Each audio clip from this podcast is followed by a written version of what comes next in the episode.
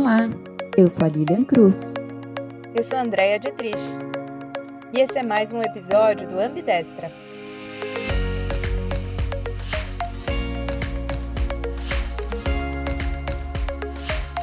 Olá, a gente está começando então agora mais um episódio e onde a gente vai falar sobre propósito. Propósito é a nossa razão de existir, propósito é a nossa essência, propósito é aquilo que faz a gente acordar todos os dias com brilho nos olhos. E para a gente é a essência de qualquer novo negócio, de qualquer nova ideia, e aquilo que vai juntar com as nossas habilidades e fazer a gente estar no estado de flow, para a gente ser ainda mais feliz no que a gente faz, no que a gente produz, no que a gente entrega. Então, para a gente é o primeiro passo para uma jornada de transformação.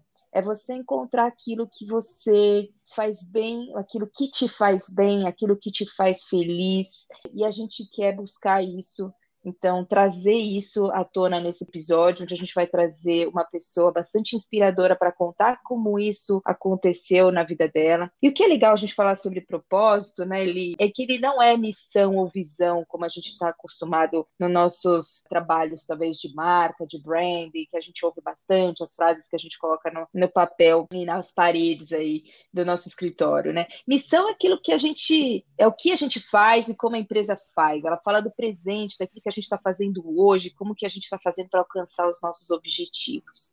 Visão é onde eu quero chegar, é lá na minha visão de futuro, é como que a gente quer ver o nosso negócio daqui a alguns anos, né? Nos inspira a trabalhar em busca de um objetivo maior. Inclusive aqui na visão a gente fala até em aspectos mais de business mesmo, como é que eu quero estar tá em tamanho de mercado e etc. Propósito é o porquê a gente existe. É de fato por que, a gente faz o que a gente faz. E muitas vezes é a parte mais difícil a gente descobrir isso internamente, que é o que, que vai brilhar os nossos olhos. Então, ele é diferente desses outros caminhos. Nas organizações exponenciais, que a gente fala que são as, os negócios que estão acelerando e crescendo exponencialmente nessa nova economia, a gente ouve muito falar de MTP, Massive Transformative Purpose, que é como você encontra esse propósito transformacional massivo né, algo que realmente impacte na sociedade, que impacte na comunidade que você vai agir, que você vai trabalhar, é realmente algo transformacional. Hoje aqui no Ambidestra temos uma convidada super especial, a minha amiga Mari Brancati, do Panela de Duas.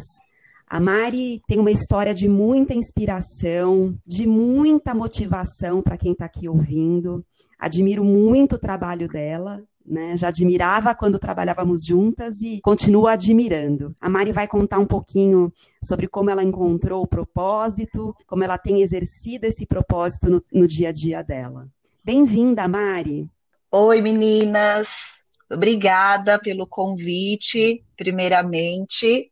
Fiquei muito feliz de conhecer a iniciativa de vocês com o Ambidestra.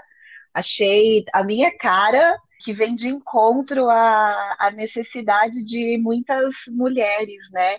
Que desejam empreender ou que já começaram os seus é, negócios e se sentem de alguma forma inseguras ou com a sensação de que não decola, de que não vai para frente. Então, fiquei muito feliz com o convite. Obrigada, Mari. Queria te perguntar, assim, para a gente começar, o que, que, te influenciou nessa carreira empreendedora? Como é que começou essa história? Como é que começou essa trajetória?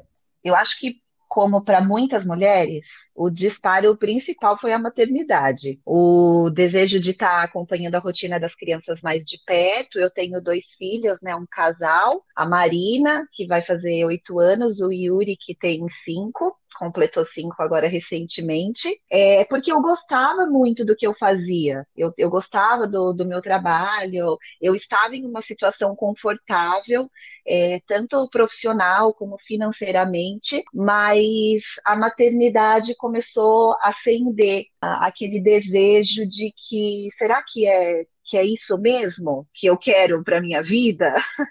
Então, com certeza foi a maternidade. Legal, Mari.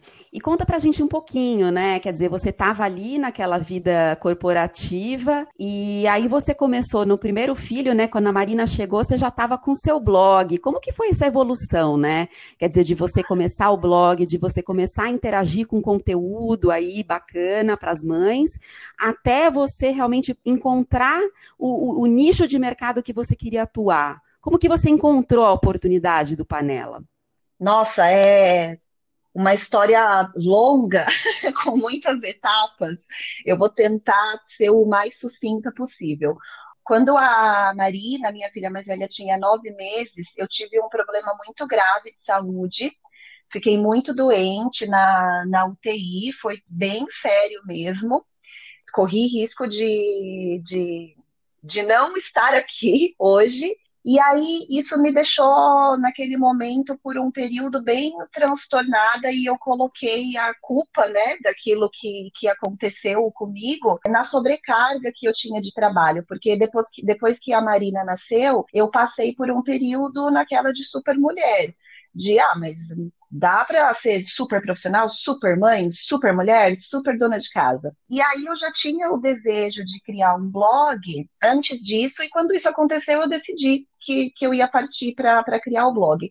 E aí foi algo que foi me dando prazer, com o passar do tempo foi aumentando o, o, número de seguidores nessa página, e no decorrer do tempo o desejo de viver desse blog, de tornar aquilo uma profissão, foi sendo deixado de lado, eu fui me recuperando emocionalmente daquele trauma né, que, que eu tive, e aí acabou que o blog era, na verdade, um hobby mesmo para mim. E eu sempre compartilhei muita coisa, e eu sempre compartilhei muito sobre alimentação alimentação, que eu sempre gostei de cozinhar. E aí, na introdução alimentar da, da Marina, quando eu não tinha ainda o, o blog, eu passei a me interessar mais por outras coisas que estavam envolvidas no ato de cozinhar. Em toda a questão, desde a seleção de ingredientes, das questões nutricionais envolvidas nos, nos alimentos, isso foi tomando proporções maiores, foi cada vez chegando mais pessoas interessadas é, nesse conteúdo relacionado à alimentação. E eu recebia sempre muitas mensagens das pessoas falando: ah, eu queria ser sua vizinha para eu comer sua comida. Nossa, mas que vontade que eu tenho de comer sua comida. E isso foi, sabe, começou a nascer uma sementinha dentro de mim. O tempo foi passando, o Yuri nasceu também, depois de quase é, três anos da, da Marina. Eu estava feliz, eu estava bem no, no trabalho, não pensava em, em deixar a, a minha carreira. E quando o Yuri nasceu e eu voltei da licença maternidade, eu voltei muito motivada para a empresa. E aí, no meio disso tudo, entre 2016 e 2017, veio aquela crise política e econômica bem cruel, né, para a gente. Teve muito impacto na, na empresa, uma incerteza para muita gente. E eu tinha uma promoção que estava por vir e essa promoção não veio por conta dessa crise. E isso me deixou muito frustrada me deixou muito frustrada, assim, foi um balde de água fria em toda aquela motivação que, que eu estava tendo, porque era uma sensação assim, poxa, tudo que eu fiz e não depende, o meu sucesso não depende aqui dentro só de mim. Existem muitos fatores envolvidos nisso. E aí aquela sementinha lá do passado, ela ela voltou a florescer.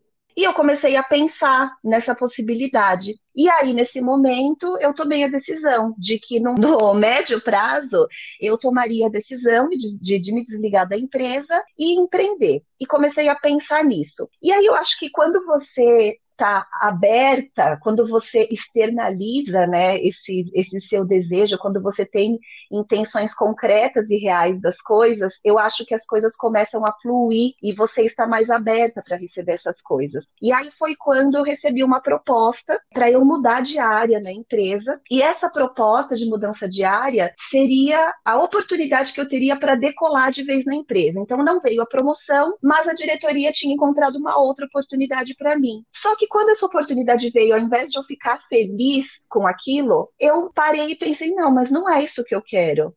A questão não está na promoção, no que a empresa tá, está querendo me oferecer ou no que a empresa pode me oferecer. A questão está que o que eu tenho para o futuro aqui não condiz com o que eu quero para o meu futuro. E aí em meio à crise, em tanta gente perdendo seus empregos, eu decidi pedir demissão, não aceitar essa, essa oportunidade, essa proposta, e foi quando eu me desliguei da empresa e fundei de fato a Panela de Duas. O Mari, muito do que a gente ouve aqui também das dúvidas da nossa audiência aqui juntos é, é, justamente essa questão de você conciliar, né? Como é que você faz essa transição para empreender, né? Muitas são executivas ou têm ali as suas carreiras estáveis, como você tinha na área de compliance de uma grande empresa. De repente você começou a fazer algo que você amava começou a entender que esse caminho podia te gerar muito mais frutos para o seu sonho, mas com certeza para fazer essa transição deve ter tido algum medo aí nesse caminho, assim. E aí é muito desse esse primeiro passo é, acaba sendo às vezes muito difícil. Qual foi seu maior medo e como é que você enfrentou esse medo justamente para falar não, isso aqui eu não quero, isso aqui eu vou começar agora do zero? Olha, Didi, quando eu quando eu tomei a decisão de pedir demissão, né, de me desligar, eu, assim, saí com uma mão na frente e outra atrás, né? Porque não tinha possibilidade de acordo, eu que queria me desligar da empresa, e eu acho que o meu principal medo era de não dar certo. E se não der certo, né? Eu estou abrindo mão de tanta coisa, de tantos benefícios, e se isso não der certo? Era o meu medo. Mas se por um lado esse era o meu medo, eu tinha muito claro para mim de que eu estava abrindo mão de tudo aquilo para fazer dar, dar certo. Então eu não tinha a certeza, eu não tinha é, com muita clareza de que forma que eu faria dar certo, mas eu tinha uma certeza muito grande de mim de que eu não tô tomando essa decisão e abrindo mão de tudo que eu tenho para não dar certo. Então eu ia encontrar a forma de fazer dar certo, nem que eu tivesse que errar muito, e que de fato acontece até hoje, né? A vida do, de empreender é uma montanha russa. Então eu enfrentei, e eu enfrentei pensando no pior cenário que seria a concretização do meu medo de não dar certo. E aí eu tinha as alternativas, que caso não desse certo, eu estaria disposta a voltar para o mercado de trabalho, porque eu saí deixando as portas abertas, né? Eu, eu, eu fiz as coisas com muita cautela, eu cumpri todos os meus compromissos com a empresa antes de me desligar, eu dei o prazo que a, o, o meu diretor precisava para finalizar tudo, eu me dispus a, quando me desliguei da empresa, estar ali para se precisar sem recorrer a mim. Então eu saí com as portas muito abertas. E, e quando eu saí, eu tive a mensagem: se você mudar de ideia, as portas estão abertas. Então foi isso que eu fiz. Eu falei, bom, se eu tiver que voltar e dar alguns passos atrás, não tem problema. Esse é o pior cenário. Então, dentro do pior cenário, eu ainda tenho alternativa. Enfrentei meu medo e fui.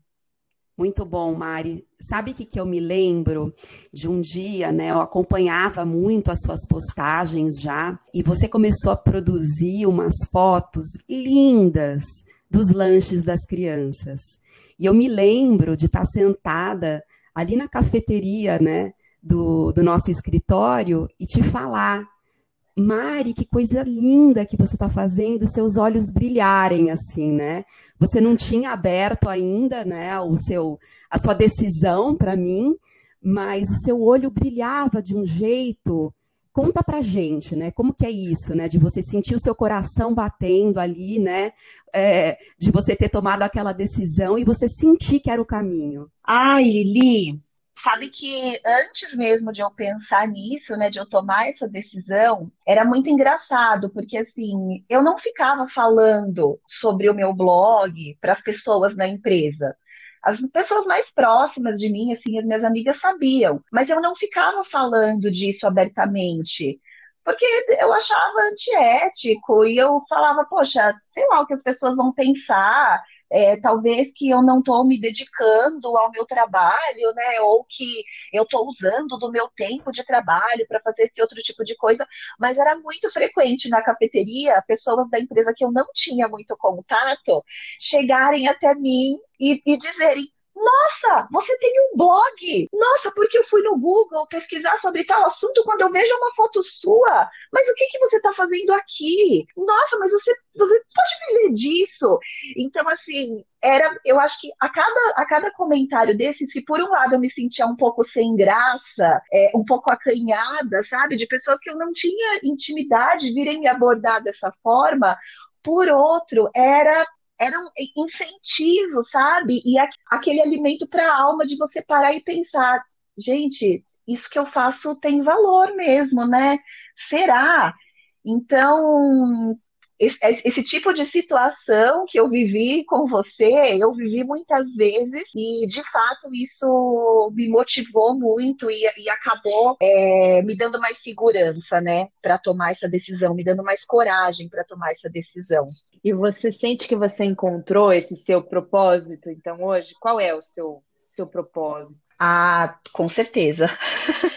eu tenho certeza, porque assim, eu, eu acredito que o, o nosso propósito, né, é o motivo pelo qual a gente está aqui nesse mundo, né? E o meu propósito, eu vejo que eu tenho a responsabilidade de, com as minhas palavras, com as minhas ações, despertar muita gente para uma vida de abundância, de positividade, de saúde, de amor por si, de amor pelo próximo e ajudar as pessoas a entenderem que elas precisam é, encontrar e reconhecer as suas habilidades, o que elas têm de bom, porque todo mundo tem alguma coisa de boa para oferecer ao outro, né? Cada um não, não existe alguém que não tenha uma característica ou algo a agregar ao outro. E eu acho que como o meu trabalho eu tenho esse propósito, eu tenho essa missão de despertar as pessoas para isso.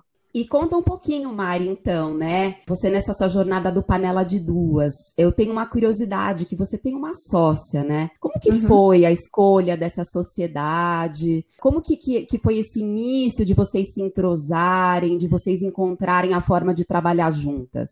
Então, nós, eu e a Neima, nós já éramos amigas. É, é, o que eu falo sempre, né? Que é o universo.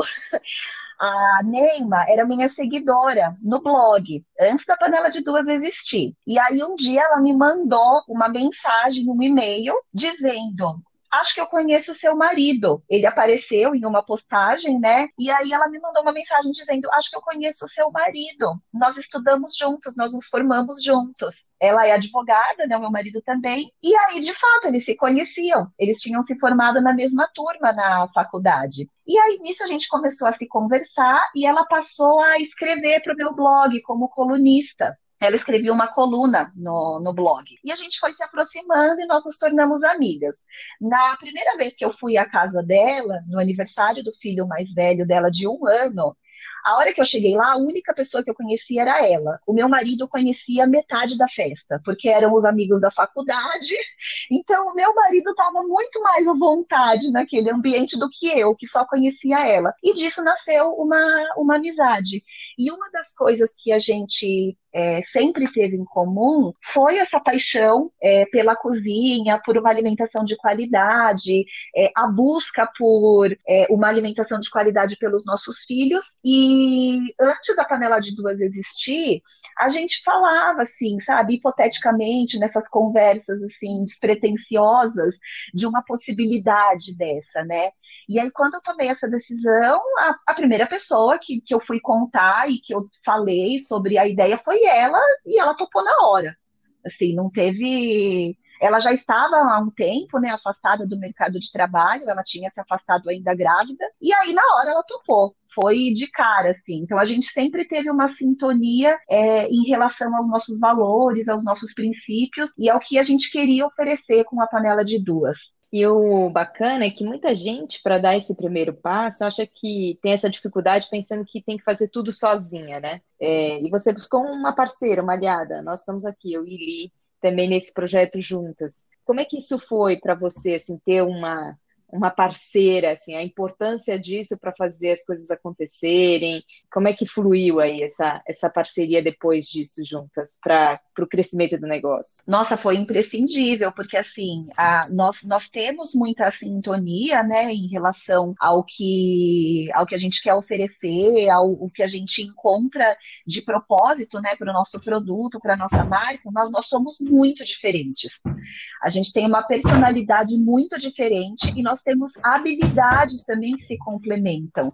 Então, é, enquanto eu sou totalmente expansiva, extrovertida, de falar e de dar a cara, ela é, é um pouco mais reservada, é um pouco mais conservadora. Então, esse equilíbrio, ela é advogada, então todas essas habilidades dessas questões burocráticas foram essenciais, porque ela cuidou sempre de toda essa parte. Então, a gente conseguiu com, a, com essas diferenças, complementar as habilidades que nós precisávamos para administrar a empresa e dividir essa demanda, né? Que é tão alta. Então foi, foi essencial. Sozinha teria sido muito mais difícil, sem a menor sombra de dúvida. Ô Mari, conta pra gente, qual que foi lá no começo o momento mais crítico quando você chegou a se questionar se estava realmente no caminho certo, né? Como que vocês, vocês superaram esse momento difícil? Olha, eu acho que o, o, período mais crítico, assim, em relação à empresa, sabe, a, a panela de duas em si, eu acho que eu não passei em nenhum período, assim, de ter certeza de que de que, eu, de que eu poderia não estar no caminho certo. Mas no começo, na transição do mundo corporativo para esse mundo de, de empreender, os primeiros meses foram muito complicados, porque é um período de adaptação a uma nova realidade na rotina, né? E eu acho que as pessoas têm uma ilusão do empreender tem um, um, certo romantismo, sabe? Vem um certo glamour nesse ato de empreender. E eu não troco a vida que eu tenho hoje pela que eu tinha antes de jeito nenhum. Eu sou muito feliz fazendo o que eu faço, né? Mas a ilusão de que eu teria mais tempo livre, por exemplo, é totalmente furada. Eu trabalho muito mais do que eu trabalhava. A minha cabeça está o tempo todo pensando em novos projetos, em novas ideias. É, por não estar entre aspas, né, presa é, em um escritório com horários, eu acabo colocando muito mais tarefas e atividades no meu dia do que eu tinha quando eu estava semanalmente todos os dias no escritório. E no início foi muito complicado. Eu tive muita dificuldade em conseguir encontrar o equilíbrio, em organizar a minha rotina com a das crianças, com a das demandas da casa. Então, assim, eu nunca me arrependi de ter tomado a decisão, mas eu me perguntava em diversos momentos: o que eu estou fazendo de errado? A minha vida tá caótica. Eu cheguei a ficar doente nesses primeiros meses. Eu chorava, é, eu cheguei a ser chamada na escola, porque acabou afetando totalmente a rotina das crianças também, então afetou o comportamento da Marina, principalmente, que era mais velha. Então, assim, os primeiros meses foram bem caóticos, até eu conseguir encontrar o mínimo de equilíbrio entre todas as frentes, né? Conseguir equilibrar todos aqueles pratinhos que eu precisava. Para encontrar esse equilíbrio, o que, que você usou? Como é que você conseguiu, então, orquestrar tudo isso de uma maneira mais saudável? Olha, vou falar pelo que é hoje, que eu acho que é que vem da bagagem, né, que, que eu vim trazendo de todo esse período. Mas eu acho que você encontrar a sua espiritualidade, você ter como prioridade um tempo para você, para cuidar da sua espiritualidade, do seu emocional, do seu corpo é primordial. Porque quando você está bem consigo, quando você está em paz, quando você consegue reagir às adversidades, aos problemas, sabe? A, questões que, que, que não são tão agradáveis no seu dia a dia, é, de forma positiva, de forma tranquila, isso te traz mais racionalidade para você tomar decisões, para você conseguir definir o que é prioridade, para você escolher aonde você vai gastar a sua energia, onde você vai investir seu tempo. Então, eu acredito muito nisso hoje, que existem, claro, períodos em que isso entra em desequilíbrio, Existem períodos que demandam mais tempo de trabalho, é, mais esforço, mais abdicação de, de coisas que te fazem, né, que te trazem prazer, mas isso não pode ser parte da, da sua rotina. Isso tem que ser, de fato, períodos de exceção. Então, eu acredito muito que você ter o seu momento é, de silêncio, de autoconhecimento, de amor por si, é essencial e primordial para você conseguir equilibrar todas essas frentes de forma saudável.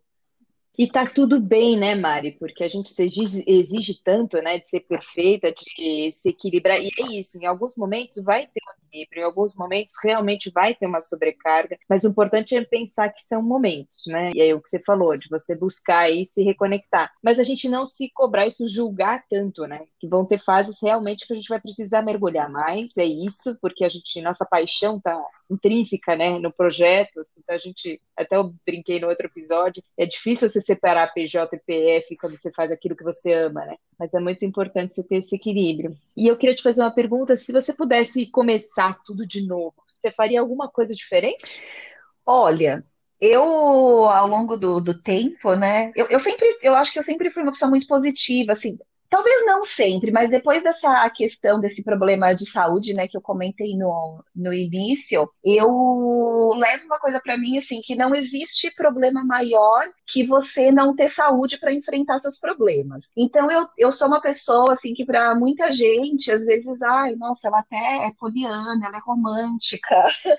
Mas não, é que eu acho que de fato, uhum. mesmo nas adversidades, a gente sempre tem algo de bom para tirar. Então assim, eu não me arrependo de nada é, que eu fiz. Eu acho que tudo, todos os erros que, que eu cometi é, até aqui, que eu ainda vou cometer, eles são importantes para os acertos que eu faço hoje, né, para os acertos que eu tenho hoje. Então, eu sempre fui muito de pensar e colocar em prática. Eu não tenho problema em errar e precisar ajustar depois, em mudar a forma de fazer. Mas, assim, eu acho que uma coisa que eu faria diferente, e está bem relacionado ao negócio mesmo, né, a, a questão ali do, da operação do negócio. Eu investiria mais tempo em precificar corretamente meu produto. Eu passei um período longo precificando muito mal, e isso tem um impacto muito grande no, no resultado da empresa. Então, se eu tivesse aprendido no início, assim, sabe, se eu tivesse tido o suporte que, que eu tive lá no, no início, eu acho que é, é uma dica importante, assim, é, é bem necessário investir tempo nessa questão de precificação. Muito legal, Mari, acho que a sua história é super inspiradora, né, acho que você é uma pessoa realmente apaixonada pelo que você faz, a gente percebe isso. E para fechar então, né, conta pra gente, qual que é seu talento ou a sua grande vocação? A gente é cozinhar, né? Acho que fica assim, a primeira coisa que vem na, na minha cabeça é cozinhar. Ótimo. E a sua paixão? A vida. E tudo que envolve a vida, sendo coisas boas ou sendo coisas não tão boas. Sua missão? É o meu propósito que eu comentei anteriormente, né? E faz parte dos, dos meus planos para médio e longo prazo, ajudar as pessoas a encontrarem os seus talentos, a colocarem eles em prática e dividir de forma mais estruturada tudo que eu aprendi e venho aprendendo ao longo desses últimos anos. O que te faz feliz? Nossa, eu, eu sou uma pessoa feliz, né? Então, assim, tudo me faz feliz. como, como eu disse, é, para muitos eu sou. Eu vivo no, em um mundo cor-de-rosa, né? E tá tudo bem. Para quem acha, ok, pode, pode ser que eu viva mesmo. Mas eu vejo de fato graça e motivo para sorrir em tudo, pratico a gratidão o tempo todo e viver e poder desfrutar dos meus dias, sabe? Cada um com suas particularidades. Pode parecer romântico demais, mas é como eu encaro a vida mesmo. Um objetivo. Crescer muito com a panela de duas, gerar muitos empregos para ajudar muitas famílias, ajudar a minha família, as pessoas próximas de mim e expandir isso para a sociedade. Um sonho. Ver a panela de duas ganhando território nacional. Quem é uma pessoa inspiradora para você? Lara Nesteruk uma nutricionista com uma visão de negócios incrível, assim, aprendo muito com ela e muito de, de mudanças que eu tive no meu mindset aí no decorrer desse ano vem de inspiração dela. Um conselho para quem está ouvindo a gente. Olha, acho que são três conselhos, né, no caso. E eu vou falar esses conselhos, eu queria também compartilhar três frases aqui de, de impacto, né, que eu li em um livro que, que, foi um livro que mudou também meu, meu mindset. Eu li esse livro no, em meados do ano passado e ele se chama A Mente do Empreendedor, de Kevin Johnson. Então, os meus conselhos são: haja, mesmo com medo, é, esteja próxima de pessoas positivas, prósperas, inspiradoras e não seja parte do problema, seja parte da solução. E aí eu vou falar as frases que eu acho que são frases muito bacanas para reflexão das pessoas. Bom, a primeira delas é desse, desse próprio livro, né, que eu comentei com vocês, da mente do empreendedor, que é o seguinte: logo no início do livro ele fala, o empreendedor trabalha com a sua empresa e não na sua empresa. Ou seja, você não é o funcionário, você é o dono.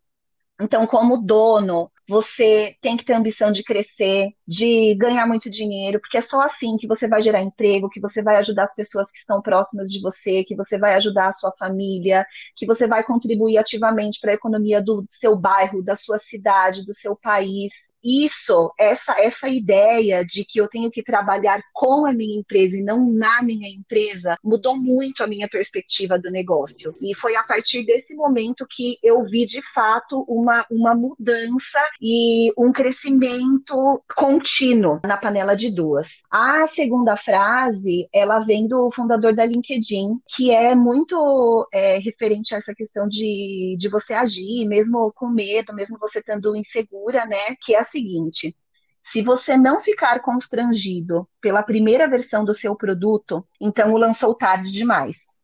Então, assim, não precisa estar tá perfeito. É, a ideia do perfeito, quem tem, somos nós. Quem está recebendo e quem está vendo aquilo não sabe a ideia que a gente tinha. Então é o que a Didi falou, às vezes a gente se cobra demais pelas coisas. Essa cobrança excessiva não é necessária. Não tem problema que você não fez o melhor naquela primeira versão. Você tem a possibilidade de ajustar e fazer melhor depois. E a última frase, que não é exatamente uma frase, mas é, é do Tadashi Kadomoto, é, do meu livro da consciência que eu li essa semana, ela teve muito impacto para mim e acho que tem muita relação com o momento em que a gente está vivendo. É, na verdade, é um texto, mas a mensagem geral é que no meio de uma adversidade, quando a gente está passando por alguma adversidade, a gente pode ser parte do problema, parte da solução ou a paisagem, que fica ali só esperando aquilo passar. Escolha ser parte da solução.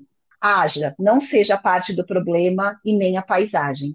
Obrigada, adorei, muito bom, muitas frases. Nossa, boas. eu que agradeço, Ai. gente. Nossa, muito, muito bacana. Comentei até com a Ali é, quando vocês fizeram o convite, que isso é muito legal, que de alguma forma, assim, na correria do dia a dia, a gente não para, né, para lembrar do, da nossa trajetória, de detalhes, assim, e ter essa oportunidade de resgatar essas coisas é muito legal, é muito gratificante e vai fazer diferença para muita gente. Ai, tomara.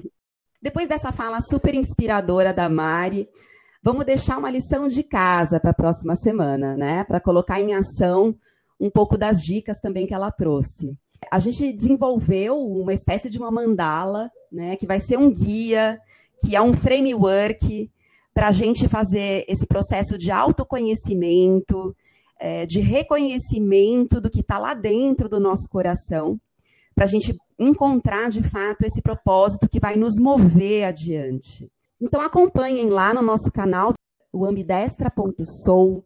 A gente vai deixar materiais na bio, a gente vai dar dicas de leitura e outras coisas que vão ajudar vocês nessa trilha de encontrar o seu propósito mais verdadeiro, mais real e aquilo que vai te mover adiante. E no próximo episódio a gente vai falar sobre um outro tema muito, muito rico e importante, que a gente vai falar sobre empatia. E a gente quer todo mundo seguindo, acompanhando aqui, que a gente vai ter mais um convidado bastante inspirador aqui pra gente, né, Li? É isso aí. Enquanto isso, continue interagindo com a gente. O feedback de vocês é super importante. E, e vocês pertinho nessa rede vai ajudar a gente a construir cada vez um conteúdo mais legal e mais relevante para a jornada de cada uma. Até a próxima.